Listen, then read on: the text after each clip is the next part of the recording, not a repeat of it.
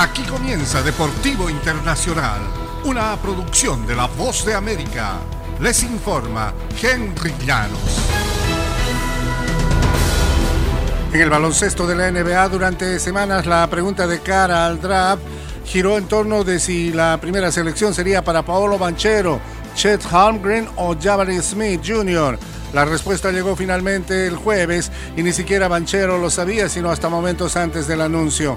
Tenía la sensación a partir de la información que se me había dado de que todo estaba en el aire, dijo Banchero. En Orlando no estaban seguros todavía, así que debía prepararme para lo que fuera. No supe que me elegirían sino hasta unos 20 segundos antes de que el comisionado subiera al escenario.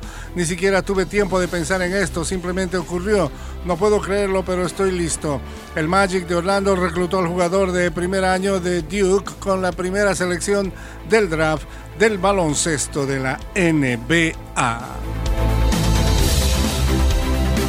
Y la FIFA ha aprobado el jueves elevar a un máximo de 26 jugadores las listas de convocados para la Copa Mundial de Qatar, extendiendo la flexibilización de las reglas durante la pandemia de COVID-19.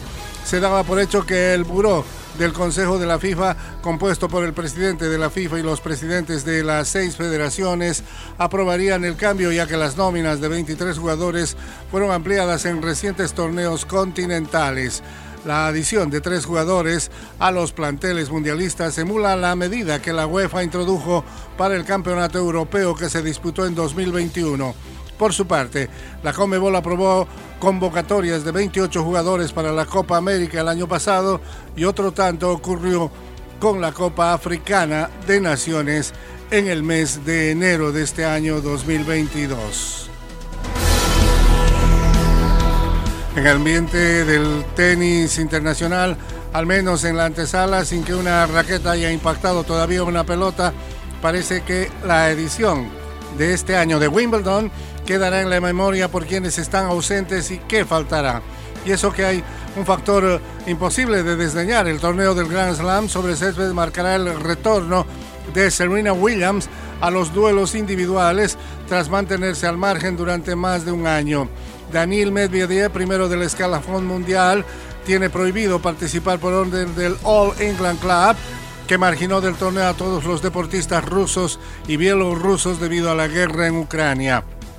Es un error, consideró Martina Navratilova, integrante del Salón de la Fama en referencia al veto, ¿Qué se supone que deberían hacer? ¿Abandonar el país?